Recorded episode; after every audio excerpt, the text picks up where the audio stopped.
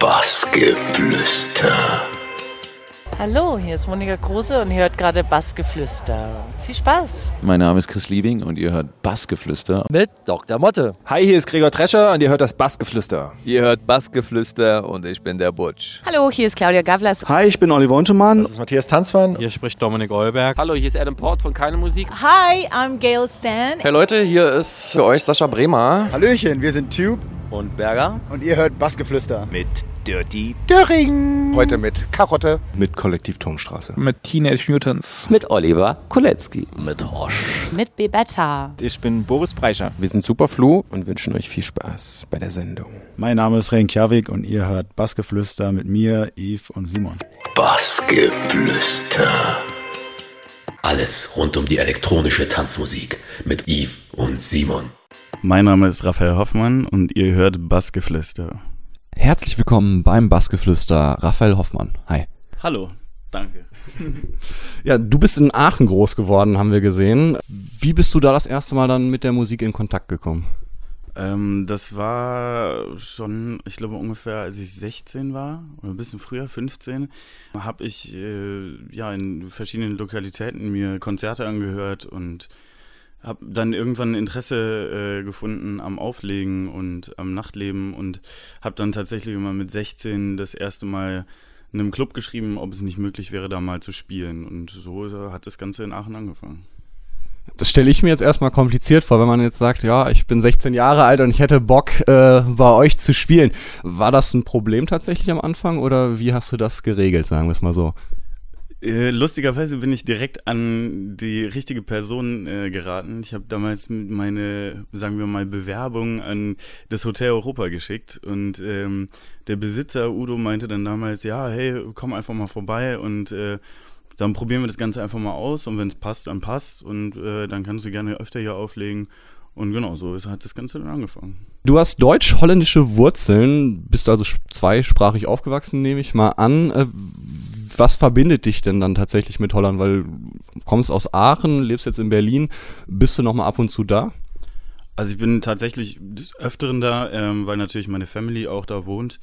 Und äh, das heißt, äh, Geburtstage von Oma bis hin zu Weihnachten werden alle in Amsterdam gefeiert. Und ähm, ja, ich bin zweisprachig aufgewachsen und habe bis heute auch noch eine gute Verbindung oder eine wichtige Verbindung nach Holland. Kommen wir mal ein bisschen äh, zu Musik. Du hast ja gerade schon gesagt, du hast so mit 15, 16 angefangen. Hotel Europa hast du ja gerade auch schon erwähnt. Jetzt habe ich hier noch stehen Musikbunker Aachen oder Jakobshof Aachen.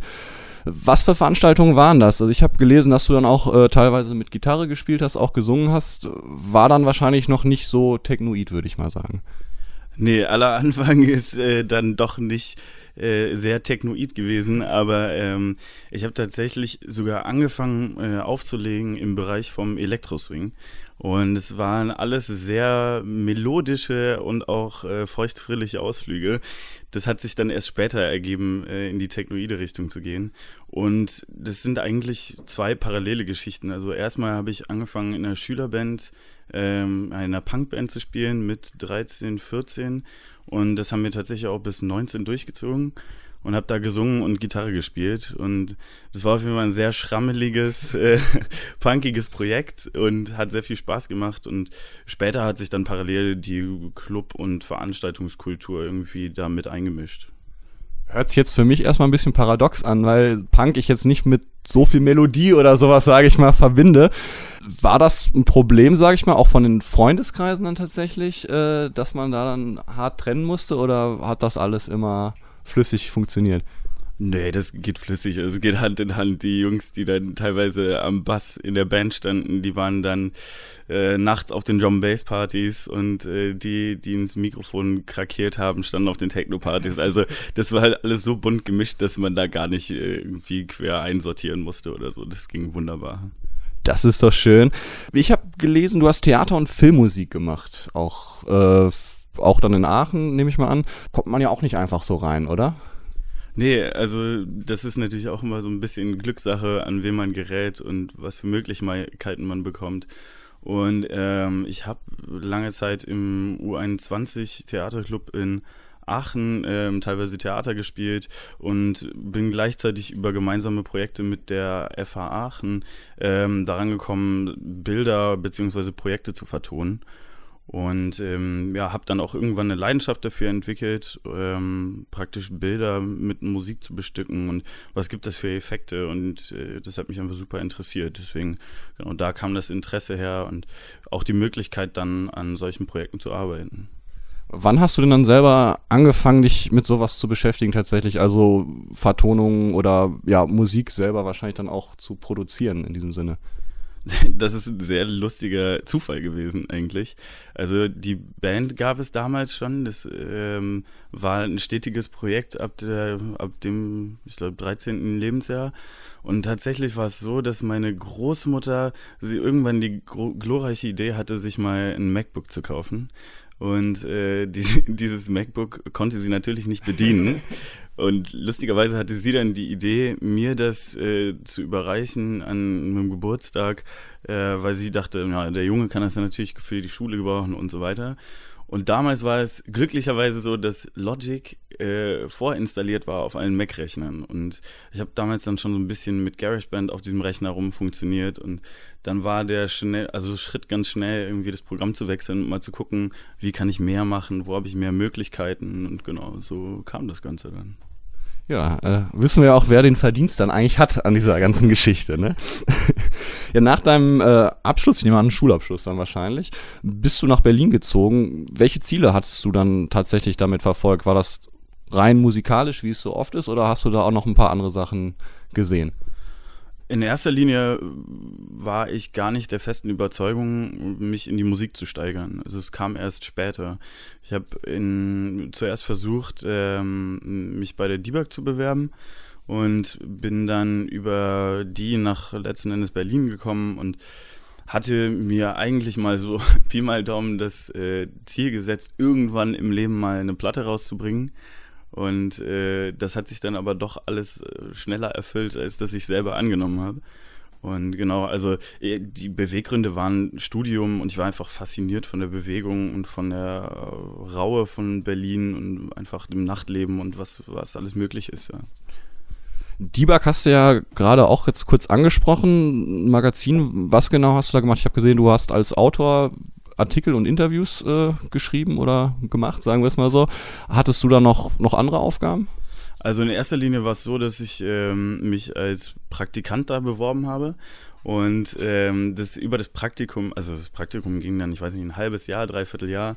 Und darüber hinaus äh, kam dann irgendwann die Möglichkeit weiterzuarbeiten und dann auch in verschiedene Bereiche reinzugucken und mich zu entwickeln. Und ich muss sagen, dass ich da sehr viel gelernt habe. Also musikalisch, aber auch ähm, ja, um den ganzen Zauber um die Musik herum. Also es war sehr lehrreich und hat mich auch, glaube ich, mit am meisten geprägt. Das ist ja dann nicht schlecht, kann man mal so sagen. Ne? Ähm, du hast gerade auch dann deine erste Platte angesprochen, schon 2015 war das, No Words, No Sound, Silhouettes, auf Safe Room. Das ist ja hier von äh, Kruse und Nürnberger. Äh, wie kam da der Kontakt zustande, dass es dann doch sich so schnell erfüllt hat? Äh, ich habe damals bei ähm, einem Labelmanagement gearbeitet und das Labelmanagement, bei dem ich gearbeitet habe, hatten unter anderem Labels unter Vertrag, für die sie gearbeitet haben. Ähm, und da war auch äh, Safe Room dabei. Und ich habe damals dann in der auch schon im PR-Bereich gearbeitet und teilweise für Safe Room halt Sachen erledigt. Und dadurch habe ich dann irgendwann Florian Kruse kennengelernt und Nils Nürnberg. Und die beiden habe ich irgendwann mal angesprochen und ähm, mein Interesse bekundigt, mal ihnen Musik rüber zu schicken. Und glücklicherweise waren es sehr, sehr, sehr herzliche Menschen, die mich auch wirklich mit offener Tür empfangen haben. Und ja, so schnell war dann die Möglichkeit da, ähm, praktisch ihnen was äh, zu übergeben, was dann auch ganz schnell irgendwie in der Platte geendet ist. Ja, und das Ergebnis lässt sich ja, hat sich ja auch sehen lassen, muss man dazu sagen. Ein weiteres Highlight, muss man ja sagen, war im gleichen Jahr dann äh, ein Auftritt im Suicide Circus. Da habe ich jetzt bei Soundcloud gesehen, der hat, also das Set hat über 36.000 Klicks mittlerweile. Wahnsinnige Zahl. Wie empfindest du sowas? Also das ist natürlich toll und ich freue mich über sowas, wenn es irgendwie gehört wird und wenn sich viele Leute dafür begeistern können. Ähm, und ich glaube, es ist ja auch, wenn man mal die Soundcloud-Seite durchgeht, so auf jeden Fall das höchste Maximum. Und das ist schön. Ähm, gleichzeitig heißt es natürlich auch, dass es äh, sehr viel Anklang gefunden hat. Und ich glaube, von damals hat sich mein Musikstil ein bisschen ähm, vertieft und konzentriert auf, ähm, sagen wir nicht das breite Spektrum, sondern einfach auf einen gewissen Stil. Und ähm, ja, das war es hat mir sehr viel Spaß gemacht, weil es auch einer der ersten Auftritte in Berlin war. Deswegen, der liegt mir immer noch sehr am Herzen und ich bin immer noch also dankbar, die Möglichkeit gehabt zu haben. Äh, und ja, insgesamt ist natürlich die Freude über sowas groß.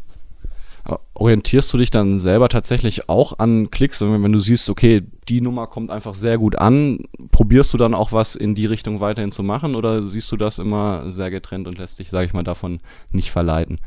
Nee, überhaupt nicht. Also ich muss sagen, dass ich immer nach dem gehe, was ich selber bin und machen möchte. Und es ist zwar schön zu wissen, dass gewisse Tracks oder Sets mehr Anklang finden, aber ich selbst möchte den Leuten einen Einblick in meine Musikwelt geben und in die Dinge, die gerade im Studio oder dann im Club passieren. Und die werden nicht beeinflusst von, von Klicks oder von ja, einfach dem Mögen des, des Sounds. Ja.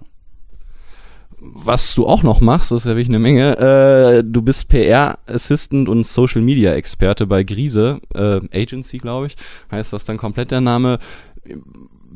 Was genau heißt ein Social Media Experte? Also wie kann man das werden?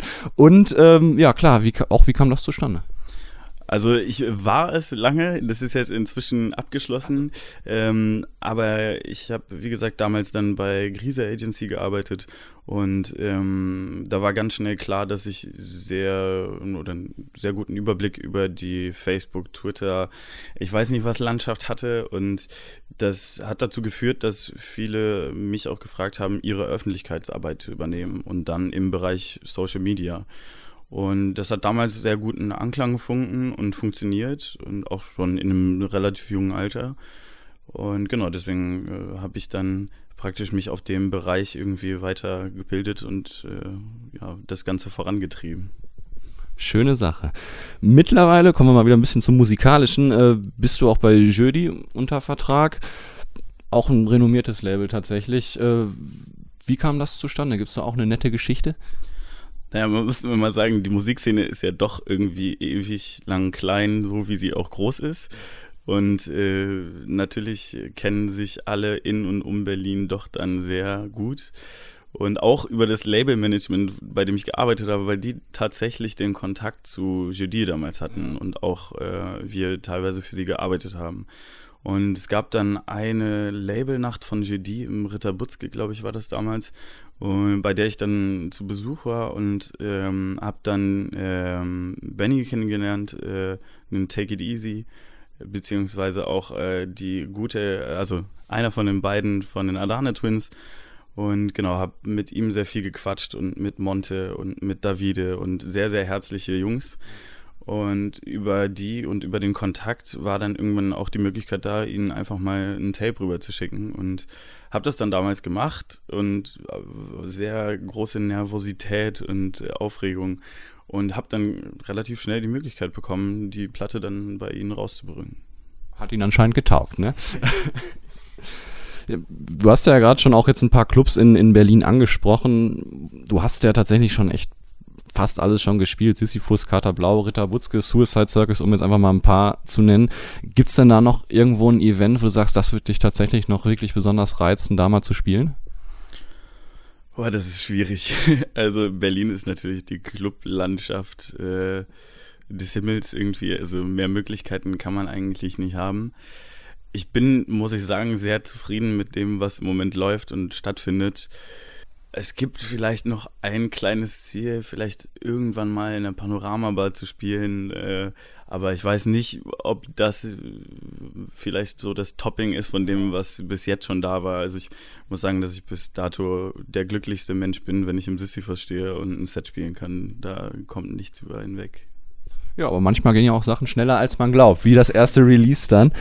Bleiben wir mal musikalisch. Du hast ein neueres Projekt, Silence heißt das Was kannst du uns darüber erzählen? Das ist dann eine, eine, ja, ein Projekt mit einem Duo, was du da, glaube ich, angefangen hast. Ne?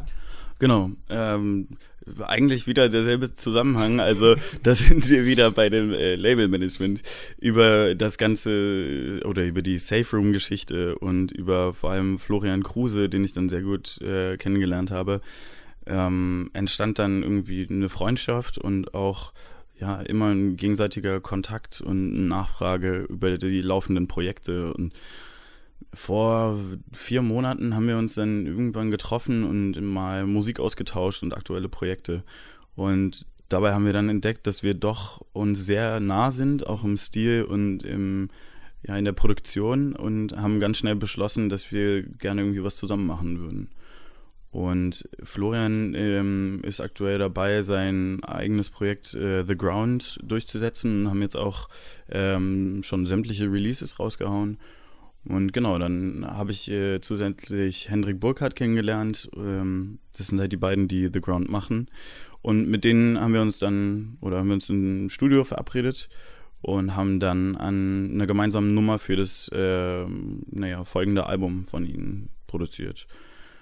Genau, und äh, dabei handelt es sich um die Silence. Und es ist ein sehr melodisches, schönes Stück für doch düstere Clubstunden. Schöner Mixer.